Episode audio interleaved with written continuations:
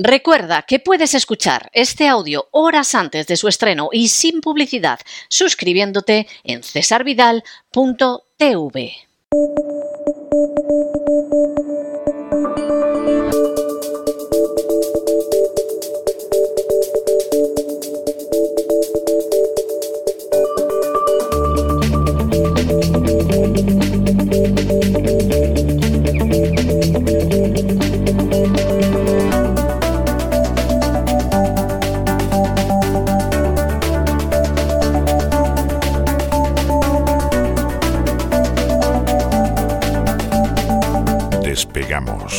con Lorenzo Ramírez. Corremos raudos y veloces hacia nuestro avión, atravesamos el umbral, nos tiramos en plancha sobre los asientos, nos abrochamos los cinturones. Despegamos y nos vamos elevando por los aires hasta alcanzar nuestra altura y nuestra velocidad de crucero. A mi lado, don Lorenzo Ramírez, con un espléndido rostro de fin de semana, porque viene a contarnos de qué va a ir el gran reseteo precisamente de este fin de semana en cesarvidal.tv. Muy buenas noches, don Lorenzo. ¿Por dónde va a ir ese gran reseteo? Muy buenas noches, don César. En esta semana grande del gran reseteo, primero del gran reseteo globalista y luego del programa que lleva por título el gran reseteo, precisamente porque descubrimos los planes de estos ingenieros sociales todos los años por estas fechas, con la excepción del COVID, que hubo ahí algún año en el que solo fue virtual, incluso un, en uno de los ejercicios hubo dos eh, foros de Davos, uno de ellos virtual y otro a mitad de año. Mi psicólogo está deseando siempre que llegue este momento porque sabe que va a tener dos o tres sesiones al día eh, mías durante las próximas semanas porque de verdad no tiene precio. Esto he llamado a María Jesús Montero, Ministerio de Hacienda, a ver si podía desgrabar algo por haberme tragado buena parte de las intervenciones de Davos.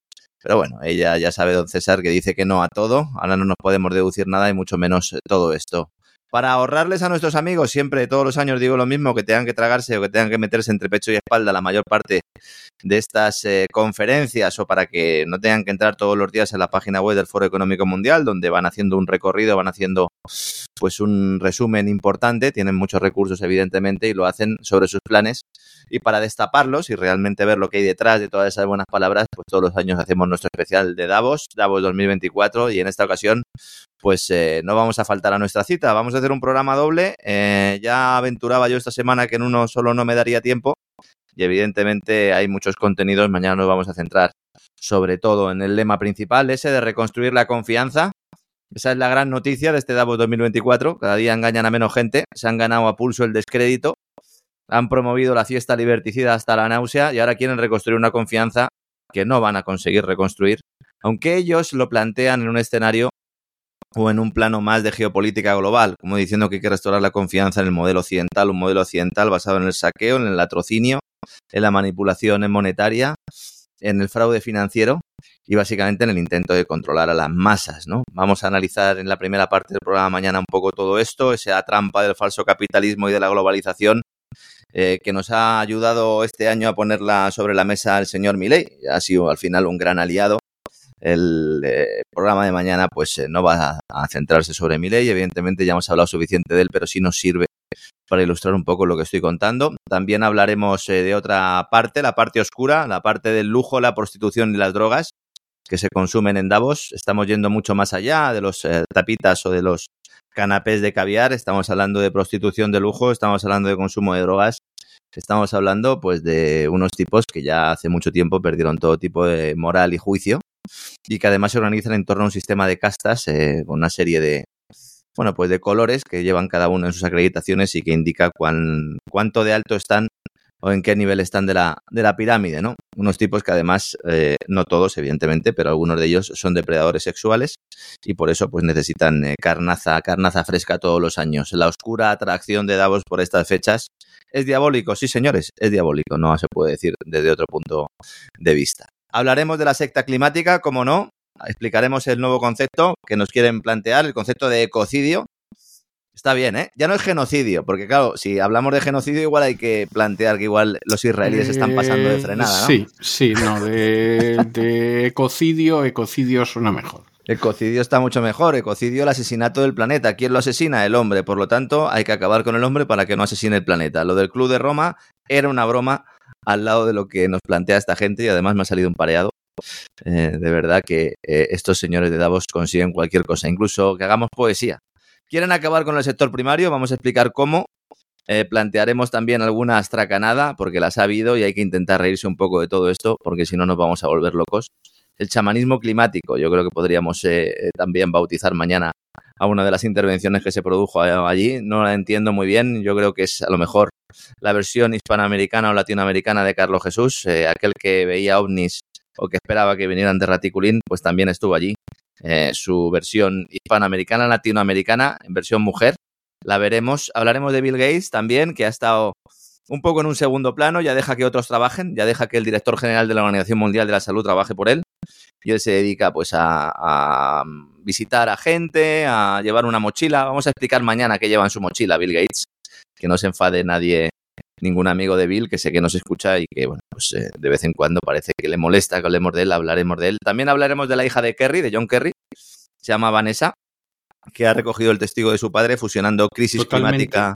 Totalmente. Y emergencia sanitaria. Eh, para ella ya la crisis climática es una crisis de salud, con lo cual ya, pues a partir de ahí, el monte es orégano comparte su puesto en la ONU eh, como embajadora, perdón, en la Organización Mundial de la Salud como embajadora con un, puesto directivo en una empresa que se dedica a sacar tajada de todo esto.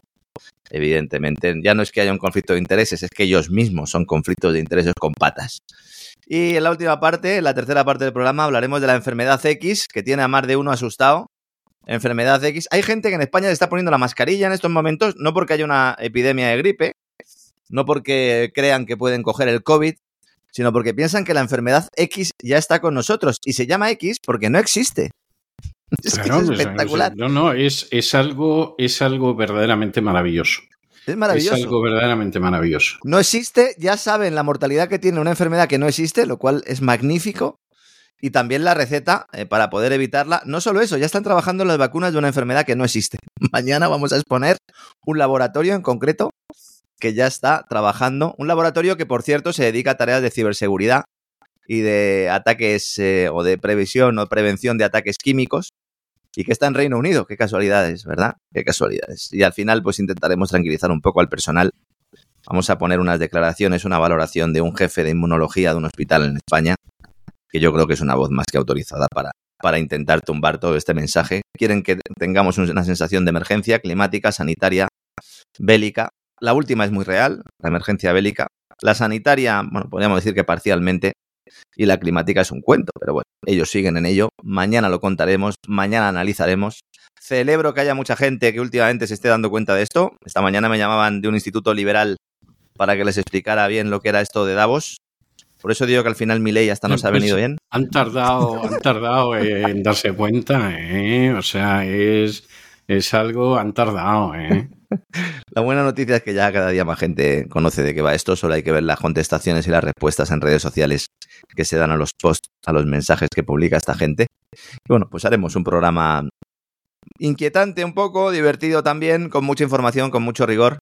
Y yo creo que vamos a pasar un, buen rato mañana en el Gran Reseteo, cesarvidal.tv. Ya saben, todos los que no estén suscritos se pueden suscribir, entran en cesarvidal.com y allí tienen toda la información. Si no, directamente se pueden descargar la aplicación eh, para Apple y para Android, cesarvidal.tv. Ustedes se suscriben y bueno, pues tienen acceso a todo el contenido histórico del canal, no solo a lo que publiquemos o imitamos este fin de semana, sino a todo, con todos los programas que hay, además del Gran Reseteo, con la mafia feminista, con Buscando el Cao de Don Gustavo Vidal, con el programa de o las recomendaciones de libros de Don César, con el Camino del Sur, tradición que ha llevado usted de la radio a la televisión, eh, usted se ha reinventado también en la cuarta revolución industrial de Klaus Bob.